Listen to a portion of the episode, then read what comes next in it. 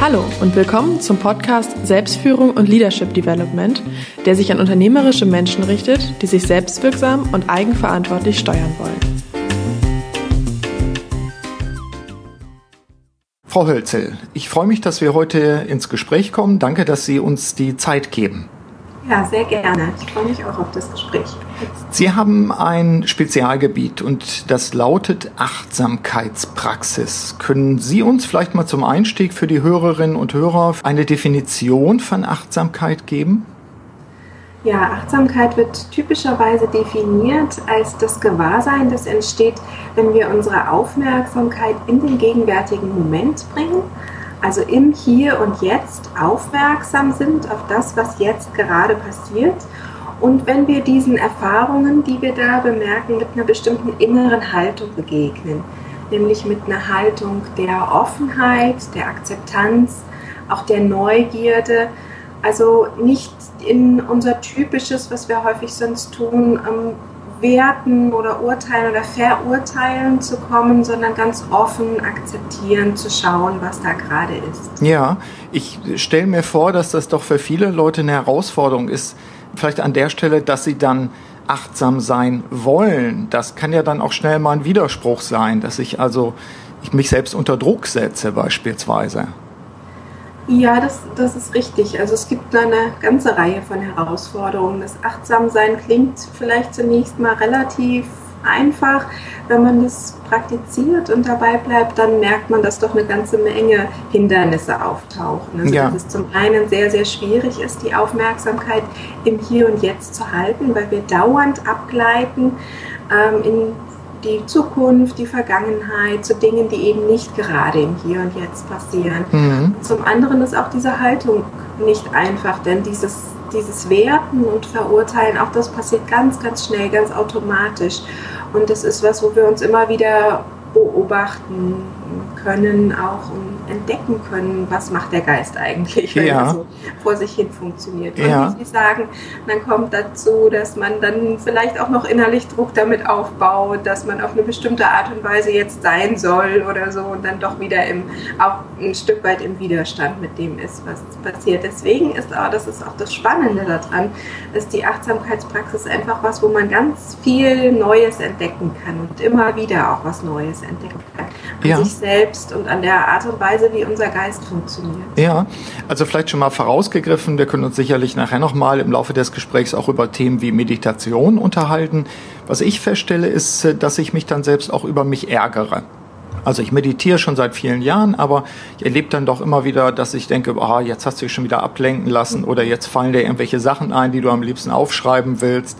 Mhm. Ich glaube, das sind so, sind auch ganz klassische Herausforderungen, oder? Ja, ja, auf jeden Fall. Das berichten ganz viele Menschen und das ist aber jedes Mal auch wieder eine Chance, anders innerlich in den Kontakt mit sich selbst zu kommen, ja. nämlich den inneren Kontakt, die innere Beziehung mit sich und seiner Erfahrung liebevoll und freundlich werden zu lassen. Mhm. Also nicht gleich in diese selbstkritische Stimme zu gehen, sondern sich auch derer bewusst zu werden und zu schauen, oh, wie kann ich anstattdessen denn auch freundlich mit mir innerlich umgehen? Mhm. Also zu sagen, okay, jetzt ist der Geist abgewandert, so ist es. Das ist einfach die, auch die Eigenschaft des Geistes. Und jetzt habe ich aber die Möglichkeit, wieder auf eine ganz freundlich, geduldig, stetige Art und Weise freundlich den die Aufmerksamkeit wieder ins Hier und Jetzt zu bringen. Ja, Sie forschen ja im Gebiet der Neurowissenschaften, wenn ich es richtig äh, recherchiert habe, und eben speziell zur Achtsamkeitspraxis. Wenn wir Sie jetzt vor Ort besuchen würden, Sie sind jetzt in München, glaube ich. Mhm, ja, genau. wenn wir, ja. wenn wir sie in Ihrem Forscheralltag erleben, was würden wir da erleben? Äh, müssen wir uns da irgendwelche, ich sag mal, Apparaturen vorstellen oder ist das sehr stark gesprächsbasiert? Wie, wie forschen Sie zur Achtsamkeitspraxis? Ja. Also die meiste Zeit sitze ich vorm PC und werte Kernspintomographie-Daten aus. Mhm. Also ab und zu finden Messungen statt. Ähm, derzeit nicht sehr viele. Diese Messungen sind ja dann relativ kurz und dann verbringt man Monate und Jahre damit, sie auszuwerten und zu verstehen. Ja. Also ich arbeite mit Kernspintomographie. Wir legen Menschen in den Scanner ähm, also Magnetresonanztomographie, Ja. und schauen uns an, wie sich die Struktur ähm, des Gehirns verändert, wenn Menschen Achtsamkeit praktizieren oder wie sich die Art und Weise de, des, der Funktionsmuster im Gehirn verändert. Mhm. Also wie funktioniert Hirnaktivierung anders bei bestimmten Aufgaben, wenn Menschen Achtsamkeitspraxis hatten, über Ja. einen bestimmten Zeitraum von zum Beispiel acht Wochen. Ja. Und dann schauen wir uns an, wie sind die anders in der Lage, ihre Gefühle zu regulieren, wenn sie zum Beispiel emotionale Bilder sehen. Mhm. Oder wie sind sie besser mit Schmer ähm, in der Lage oder anders in der Lage, mit Schmerzen umzugehen, wenn wir ihnen so im Scanner vielleicht leichte Schmerzen erzeugen. Ja. Oder wie lernen sie ihre Gefühle anders ähm, auch wieder zu entkondi entkonditionieren. Ja. Das ist eine Studie, die ich gerade mache. Und da erkennen Sie auch nach acht Wochen schon eine Wirkung? Ganz genau, da sehen wir also Wirkungen sowohl ähm, auf die Struktur des Gehirns nach acht Wochen Ja. als auch Veränderungen in der Art und Weise, wie Leute mit Gefühlen umgehen oder wie die Aufmerksamkeit reguliert wird ähm, oder verschiedene andere Okay. Aufgaben. Okay, das ist spannend. Das heißt also, ich frage mich mal bei Selbstführung, welche Rolle Disziplin dabei hat. Und ich, meine, meine These ist, dass Disziplin gerne überschätzt wird und dass man Disziplin, wenn man jetzt zum Beispiel etwas verändern will in seinen äh, Gewohnheiten, dass man Disziplin am Anfang braucht, aber dass nach einer gewissen Zeit sozusagen das Neue, was man einübt, das Normale wird und dass man dann viel weniger Disziplin braucht, wie beim Zähneputzen so ungefähr. Und, und wenn Sie sagen, nach acht Wochen kann ich schon was erkennen, also was sich vielleicht in den Hirnmustern schon als, als Veränderung abzeichnet, dann ist es ja eigentlich erstmal eine ganz tröstliche Erkenntnis, oder? Genau, es sind vermutlich Prozesse ähm, der Umgestaltung in Struktur und Funktionsweise unseres Gehirns, die uns dabei helfen, dann Mhm. die Dinge nach und nach auch ähm, in unser natürliches Repertoire, Verhaltensrepertoire zu übernehmen. Ja, Am Anfang, wie Sie sagen, Sachen erstmal schwierig sind und das spürt man ja aber auch an sich selber. Mhm. Wenn man an solchen Dingen dranbleibt und die auch zu einer regelmäßigen Routine macht zum Beispiel, es dann auch automatischer passiert. Stand der Forschung vielleicht als Stichwort. Was wissen wir, was wissen Sie zum Thema, was passiert im Hirn, wenn wir zum Beispiel meditieren, Achtsamkeitspraxis ausüben? Und natürlich die Frage, die sich daran auch anschließt, was wissen wir nicht? Denn es, es vergeht ja eigentlich keine Woche, wo nicht irgendein Artikel über vermeintliche Erkenntnisse von, von Hirnforschung kommt. Und ich frage mich dann immer, ist das jetzt spekulativ? Ist das eine einzelne Studie? Kann man das wirklich verallgemeinern? Was, was ist so Ihre Einschätzung? Was ist der Wissensstand? Ich würde sagen, wir wissen sehr, sehr, sehr vieles noch nicht. Mhm. Also wir sind gerade, was die Meditationsforschung angeht, wirklich noch ganz am Anfang. Da gibt es jetzt einfach eine Handvoll oder in, inzwischen auch schon eine größere Anzahl an Studien, die sich aber jedes Mal mit einem ganz besonderen Teilaspekt beschäftigen. Und bis man so wirklich auch mal Dinge repliziert hat und so die, wirklich dieses ganze Bild hat, da wird noch eine ganze Zeit vergehen. Mhm. Ich würde sagen, wir haben so erste Hinweise darauf, dass Achtsamkeitspraxis zu Veränderungen führen kann in Hirnregionen, die mit der Aufmerksamkeitsregulation zu tun haben, Hirnregionen, die mit der Emotionsregulation zu tun haben und auch Regionen, wo wir so die Perspektive auf uns und unsere Erfahrung haben. So da, das sind so die Bereiche, die man sich anschaut Ja, ähm, wo es, wie gesagt, erste Hinweise gibt, aber ganz, ganz vieles ist noch offen und es ist auch offen, ähm, viele Erkenntnisse nochmal zu replizieren mit wirklich guten, methodisch gut angelegten Studien. Denn die Studien, die es bisher gibt, auch die Studien unserer Gruppe, wir haben oft ganz, ganz kleine Stichprobenzahlen. mhm. Und da sind eben die Aus ist die Aussagekraft eingeschränkt. ja.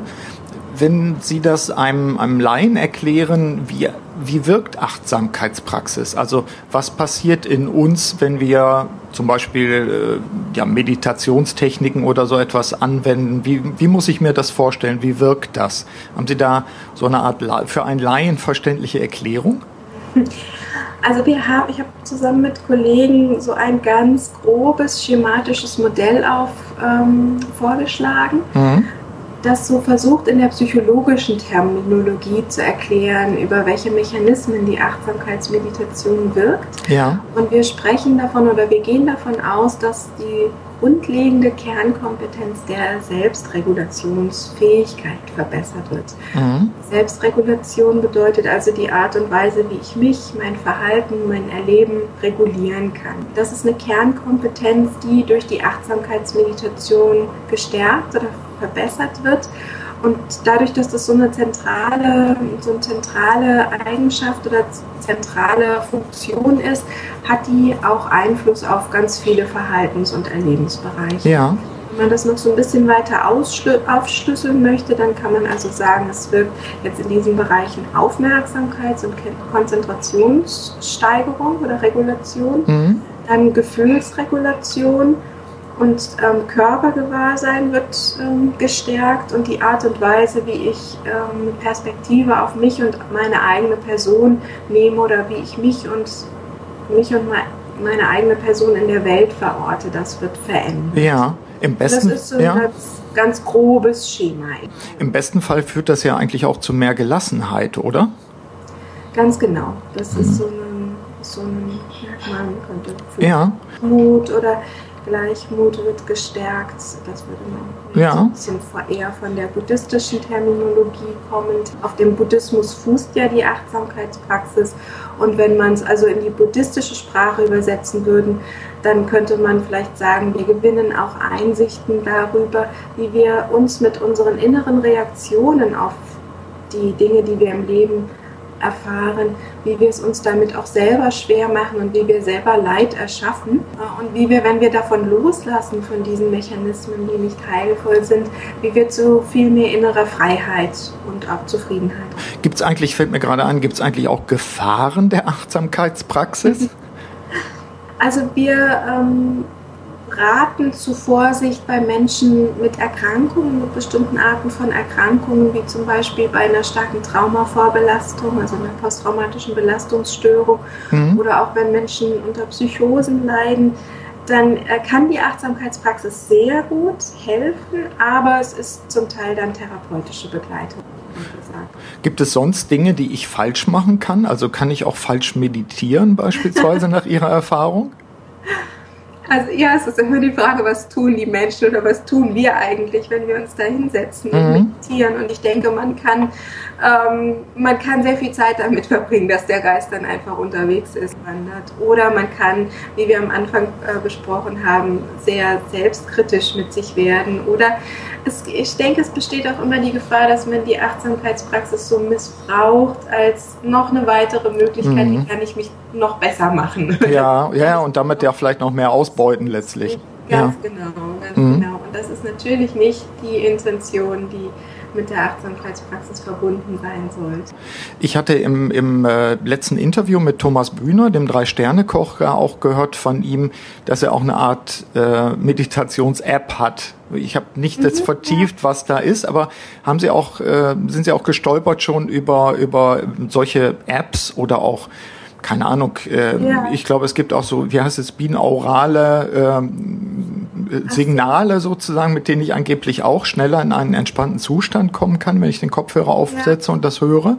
Gut, das wären dann nochmal so Hilfsmittel, wo man nochmal mit äh, extra Stimulation einen bestimmten Zustand erzeugt. Ich habe damit keine Erfahrung mhm. gemacht. Ich habe aber gehört und auch schon mal reingeschaut in die Apps, die so vorhanden sind, die leiten einen ja häufig einfach in durch Achtsamkeitsmeditation. Genau. Da gibt es viel auf ja. englischen Sprachbereich, mhm. aber ähm, wohl auch schon erste auf Deutsch. Und wir schauen gerade, dass wir auch mal sowas entwickeln.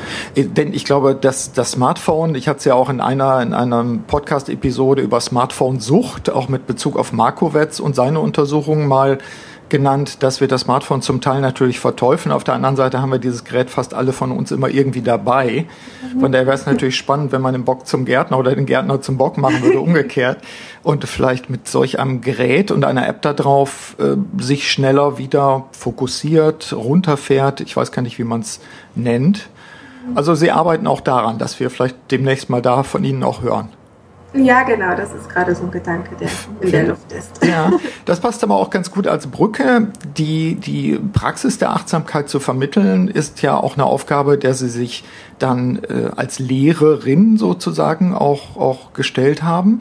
Und Sie vermitteln geeignete Methoden. Sie machen Seminare, Sie haben Bücher und DVDs dazu rausgegeben. Könnte ich auch eine gestresste Managerin zum Beispiel zu Ihnen schicken und Sie würden dann praktisch mit, mit ihr arbeiten? Mhm. Ja, sehr gerne. Es kommen eben viele Leute zu uns oder zu mir in die Workshops, die eben hohes Stresslevel haben, die sehr starke Herausforderungen haben im Beruf und die dann eben in entweder Wochenend-Workshops oder auch ähm, mehrwöchigen Kursen bei Kollegen Achtsamkeitspraktiken erlernen und dabei erfahren, wie das auch in den hektischen Berufsalltag integriert werden kann. Okay, das heißt also, Sie würden mit dieser Person, mit jetzt einem Manager einfach auch, sei es jetzt in einem Kurs, dann würde man, keine Ahnung, wöchentlich zu Ihnen kommen, so etwas, oder Sie würden auch intensive Art, Training ist jetzt das falsche Wort, aber Einführung, Einleitung in die Praxis der Achtsamkeit mit dieser Person machen. Ganz genau, ja. Mhm. Okay. Stichwort Management vielleicht nochmal ich nehme wahr, auch in meinem eigenen Coaching, aber auch weil ich mich ja mit dem Thema Selbstführung sehr intensiv beschäftige, dass Führungskräfte zumindest auch in der eigenen Wahrnehmung extrem unter der Komplexität leiden, unter der Schnelligkeit, unter der Unsicherheit leiden. Wenn man vor, wenn ich vor 15 Jahren irgendwie einen Strategieworkshop gemacht habe, dann sprach man von langfristiger Strategie von 15 Jahren, wie wollen wir uns aufstellen. Heute muss alles agil sein, wie auch im Projektmanagement. Und eigentlich ist das, ist das mehr so ein grobes Zielen und dann schaut man, wo man hinkommt und dann korrigiert man. In dem Zusammenhang finde ich, dass, dass wir bestimmte Sachen vielleicht auch neu vermitteln müssen, lernen müssen. Deswegen die Frage, welche Kernkompetenzen muss man eigentlich heute haben als Führungskraft, männlich oder weiblich? Und wie kann man mit Achtsamkeitspraxis in diesem Zusammenhang uns auch selbst unterstützen? Also ich denke, eine ganz wichtige ähm, Kompetenz, die man haben muss, ist äh, zentriert zu bleiben und den Überblick zu behalten, einen klaren Kopf zu behalten in der Fülle dieser auf uns einströmenden Reize und Informationen, die, mhm. wie Sie sagen, sich dauernd verändern, neue Situationen entstehen. Und da ist es leicht, sich mitreißen zu lassen, mit, mit allem Neuen, was kommt, vielleicht zu stark mitzugehen auch mhm. und nicht ähm, in der Mitte zu bleiben oder den klaren Blick zu behalten, was ist das, was ich im Moment für mich im Blick halten möchte, was ist das, was wichtig ist ja. gerade. Also so auch das Wichtige vom Unwichtigen zu unterscheiden. Und da kann Achtsamkeitspraxis uns helfen, eine Mitte zu finden, also zu einer Ruhe zurückzufinden, ähm, zu auch Momenten von Stille und von Durchatmen einfach zu kommen um aus einer Ruhe und aus einem inneren Anhalten kurzen heraus eine anderen, eine erweiterte Perspektive zu bekommen. Ja. Wenn wir in diesen Stressmodi festhängen, das weiß man ja auch aus der neurowissenschaftlichen Forschung, dann sind andere äh, Bereiche im Gehirn aktiv. Also mhm. wenn wir aus Stress heraus agieren, dann fällt es sehr leicht, den Überblick zu verlieren, weil wir eben, äh, weil die Amygdala überaktiv wird und die Führung übernimmt. Ja. Also, ähm, wenn wir es schaffen, anzuhalten, innezuhalten, einen Atemzug zu übernehmen und aus diesem, auch aus dieser physiologischen Stressreaktion wieder rauszukommen, dann ermöglichen wir auch wieder höheren Bereichen, präfrontalen Kortex oder einfach höheren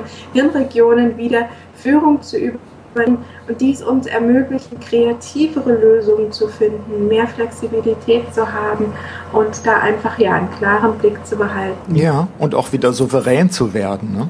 Ja, mhm. genau. Mhm. Ja, Stichwort Kernkompetenz, lese daraus auch, dass äh, manche Führungskräfte genau nämlich das eigentlich äh, automatisch reagieren, so ähnlich wie Angst auch ansteckend sein kann, mhm. dass sie sich anstecken lassen und dass sie eben nicht die Distanz wahren und vielleicht auch sogar sich selbst betrachten, wie sie mhm. agieren, wie sie reagieren, sich, mhm. sich ihrer gar nicht mehr gewahr sind sozusagen. Und das ist ja. für mich natürlich der Anfang von, von ja, Reaktionismus, äh, Fernsteuerung, wie immer wir das nennen. Das ja. ist aber nicht Führung und schon gar nicht Selbstführung dann.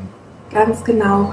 Und ich denke, das betrifft auch nicht nur Führungskräfte, das betrifft jeden von uns. Es betrifft auch Schüler in der Schule schon. Also ja. es, es ist einfach ein Phänomen unserer Zeit. Es ist sehr einfach, sich mitreißen zu lassen und nicht diese innere Führung zu haben oder auch äußere Führungskompetenz, weil eben so viel auf uns einströmt. Achtsamkeitspraxis ähm, ist ein sehr, sehr schönes Werkzeug dafür, diese Mechanismen auch innerlich erstmal zu erkennen. Mhm. Denn häufig ist ja die Schwierigkeit, dass wir gar nicht merken, was passiert. Wir sind schon weggetragen, bevor wir überhaupt mitbekommen haben, was da wieder im Geist vor sich gegangen ist.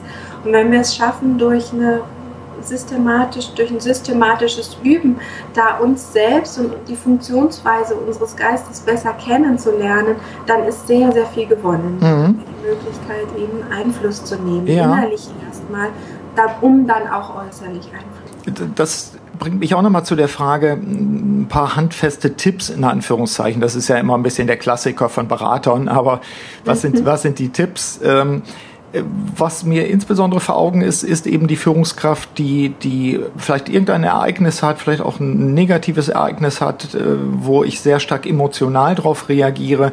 Wenn ich dann versuche, wieder souverän zu werden, im Sinne auch einer positiven Selbstregulierung, kann es ja manchmal auch sein, dass das ja, ich sag mal, wenn mein Adrenalinpegel nach oben geht, das dauert ja erstmal eine Weile, bis der wieder unten ist. Am besten gehe ich dann spazieren oder ähnliches.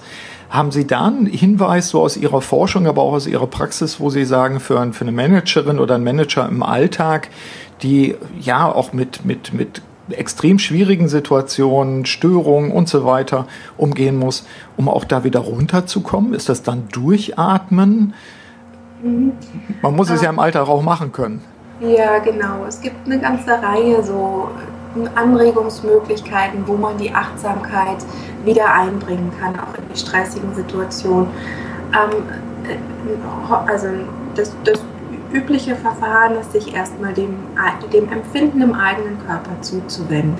Das ist was, wo wir häufig dann wegspüren wollen, gerade wenn es vielleicht unangenehme Empfindungen sind, die da auftauchen. Ja. Achtsamkeitspraxis bedeutet dann, sich zuzuwenden, dem inneren Erleben, dem Erleben im Körper auch, zu spüren, wie fließt der Atem jetzt gerade, ohne dass ich ihn erstmal auch beeinflussen mhm. oder verändern müsste. Einfach mal wahrzunehmen, wie fühlt sich mein Atemfluss jetzt in diesem Moment an welche Empfindungen kann ich im Körper spüren? Was sind für Empfindungen im Brustraum spürbar, im Bauchraum? Mhm. Ähm, vielleicht den Körper mal systematisch so durchzuscannen, für einen ganz kurzen Moment zu spüren, wie sind die Empfindungen eigentlich?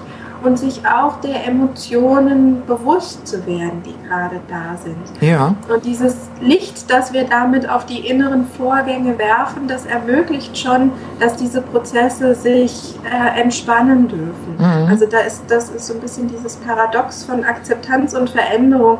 Wir bringen mit dieser Haltung der Akzeptanz innerlich auch eigentlich gerade die Möglichkeit, dass sich die Dinge dann auch wieder zum Positiven wenden und verändern können. Entspannung einsetzen darf, einfach weil ich nicht aus diesem Druck heraus agiere und in die nächste, in die nächste Situation hier genau. herein stolpere, sondern weil ich die Möglichkeit habe anzuhalten und auch dem Körper die Möglichkeit zu geben, sich wieder zu regulieren. Mhm. Also das heißt, ich hatte es auch, auch mitbekommen in, in den äh, Optionen ihrer, ihrer Achtsamkeitsbox, wo sie ja auch in DVD, aber auch, aber auch äh, auf CD Übungen auch mit Anleitung machen, immer wieder auch so einen Bodyscan zu machen. Ja, genau. Das mhm. ist so eine ganz klassische Übung in der Achtsamkeitspraxis, die Aufmerksamkeit mal so ganz systematisch durch den Körper zu finden. Mhm. Ich kenne das auch noch so von Techniken wie progressive Muskelentspannung nach Jacobson oder ähnliche Dinge. Also das geht in eine ähnliche Richtung. Dann wahrscheinlich sind das ähnliche Herkünfte, wenn man so will, auch, oder? Mm, ja, die, ja es, ist, es hat ein bisschen was Ähnliches, aber die Haltung, mit der wir das Ganze machen, ist eine andere. Es geht nicht darum, aktiv was zu verändern. Muskelrelaxation, da würden wir wirklich auf die Entspannung abzielen. Bei der Achtsamkeit äh, zielen wir eigentlich auf die Bewusstheit mhm. ab. Also wir wollen die Dinge erstmal gar nicht verändern, sondern wir wollen uns derer bewusst werden. Oder auch Körperempfindungen, denen wir uns so im Alltag typischerweise gar nicht bewusst werden. Meine, ja. Man spüre ich schon mal in meinen, ähm, in meinen Unterschenkel.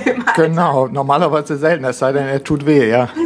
Genau. genau. Vom Joggen. auch einen anderen Kontakt und eine andere Verbindung mit dem Körper zu bekommen und ein anderes Gefühl dafür, wie meine Bedürfnisse gerade sind, ja. ähm, um dann heilsam auch äh, im nächsten Schritt was tun zu können. Aber die erste Intention, mit der wir da rangehen, ist erstmal nur die der Bewusstheit, uns die Dinge bewusst zu machen, Klarheit zu bekommen, mhm. um dann im nächsten Schritt handeln zu können, aber aus einer klareren Perspektive heraus. Gibt es noch Rituale, die Sie empfehlen, äh, wo Sie sagen können, naja, das sollte man auch jetzt auf, aufgrund Ihrer Erkenntnis als Forscherin, das sollte man bei sich mal in den Alltag einbauen? Also ähm, ja, aus der Forschungsperspektive kann ich da gar nicht so viel sagen, denn es gibt da wenig systematisch darüber, wie, welche Hilfsmittel jetzt da am besten wären oder mhm. so. Aber einfach aus der Erfahrung denke ich, dass es hilfreich ist, man wählt sich mal so ein oder zwei Standardsituationen im Tag und ähm, nimmt sich vielleicht vor, die mit Achtsamkeit zu tun. Das kann dann einfach der Gang zum Kopierer sein oder das Warten an der Bushaltestelle oder das sind so, also dass man Momente findet im Tag, die immer wieder auftauchen, wo man sagt, das ist jetzt was, da möchte ich mal wirklich Achtsamkeit üben. Ja. Im Körper ankommen, meinen Atem spüren, mir bewusst darüber werden, was gerade für Gefühle oder für Gedanken anwesend sind und immer wieder ins Hier und Jetzt zu kommen. Und nicht aufs Telefon zu schauen. Ja, genau. Ja. ich schon wieder den nächsten. Ja, genau. Genau, die nächste Ablenkung. Wird, aber auch zu lernen, mal diese Impulsen nicht direkt gleich nachzugehen. Haben Sie auch noch Zeit für eine persönliche Frage, würde ich Ihnen gerne stellen? Geht das? Ja, gerne. Sie widmen Ihr Leben ja dem Thema Achtsamkeit in, in Forschung und aber auch praktischer Vermittlung. Mhm. Wie sind Sie dazu gekommen? Hatten Sie sowas wie eine, ein Zielbild, eine Vision, eine Eingebung? Was, was hat Sie angetrieben, sich damit auch ja über doch einen langen, langen Zeitraum ja letztlich auch zu beschäftigen?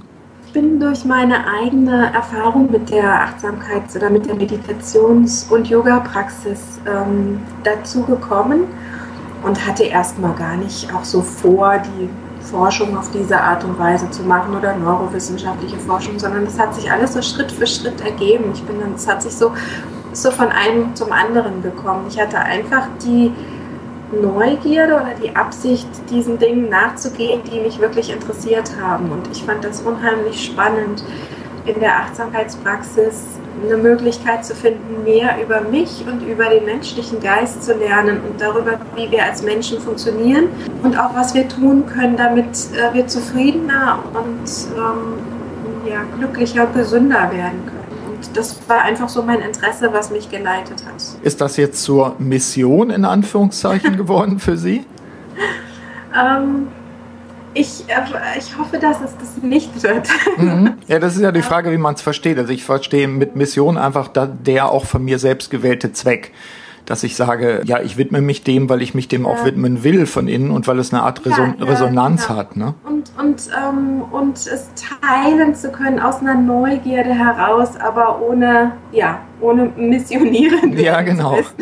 Ja, okay. aber, aber die Neugierde oder die Begeisterung damit mit anderen Menschen teilen zu können, das ist unheimlich erfüllend. Ja. ja, das kommt ja auch rüber.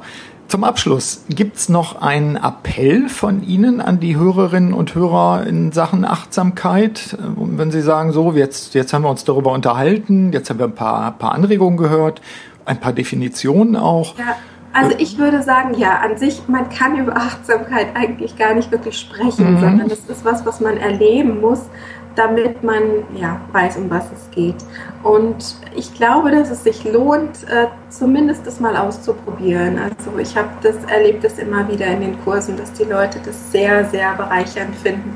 Ja. Es geht ja überhaupt nicht darum, dass man jetzt eine neue, eine neue Aufgabe in den Tag übernehmen müsste oder noch eine neue Glaubenshaltung mit ins Leben integrieren oder so, sondern das ist einfach ein Anreiz, ähm, bewusster im eigenen Leben zu stehen, also wieder bewusster und lebendiger teilzuhaben an dem, am eigenen Leben. Und äh, ich glaube, da gibt's, es gibt ja nichts, was mehr Sinn macht, ja. als das eigene Leben bewusst zu, zu erleben. Und ja. das ist so einfach, das nicht zu tun. Die Automatismen, die greifen so schnell und wir sind wieder in den nächsten To-Do-Listen und funktionieren so durch den Tag. Und es ist unheimlich schön anzuhalten und mal sich bewusst zu werden, ich bin lebendig, ich bin hier in dieser menschlichen Erfahrung, ich darf gerade die Erfahrung eines menschlichen Lebens machen mit allem, was da mit Schönem und auch Schwierigem verbunden ist. Und da kommt man zu einer anderen Wertschätzung des eigenen Lebens. Und ich meine, mein Vorschlag wäre einfach, das mal auszuprobieren, ja. wenn man die Achtsamkeitspraxis für sich noch nicht kennengelernt hat, dem mal eine Chance zu geben. finde ich gut. Super. Wenn die Hörerinnen und Hörer im, im Hintergrund bei Ihnen ab und zu so einen Brumm gehört haben, wir könnten jetzt einfach erklären, das ist der Kernspinnentomograph, der immer solche Geräusche macht. Äh, wir kämpfen natürlich auch immer ein bisschen mit der Skype-Qualität, aber das war für uns die Chance, relativ kurzfristig auch ein Interview zu führen. Deswegen ganz herzlichen Dank mhm. schon ja. mal an dieser Stelle. Und vielleicht auch, vielleicht auch die, die kleine Brücke. Ich würde sie gerne auch mal bei Zeiten, das hat ja jetzt auch noch äh, vielleicht mal ein halbes Jahr Zeit oder so etwas vor Ort besuchen, um einfach auch das mal aufzunehmen und zu sagen, wie forscht man jetzt praktisch darüber. Wenn das für Sie okay ist, würde ich das gerne tun und vielleicht machen wir dann einfach die, die Fortsetzung dieses Podcasts daraus. Ja, sehr gerne. Super. Schöne Idee. Prima. Dann herzlichen Dank, Frau Hölzel, dafür und ja, alles Gute erstmal. Ihnen auch. Dankeschön. Bis dann. Tschüss. Tschüss.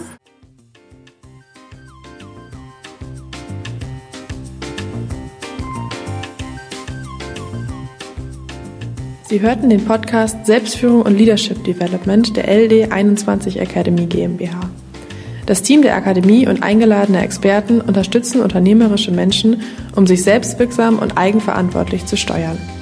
Aktuelle Infos finden Sie in unserem Blog unter www.ld21.de.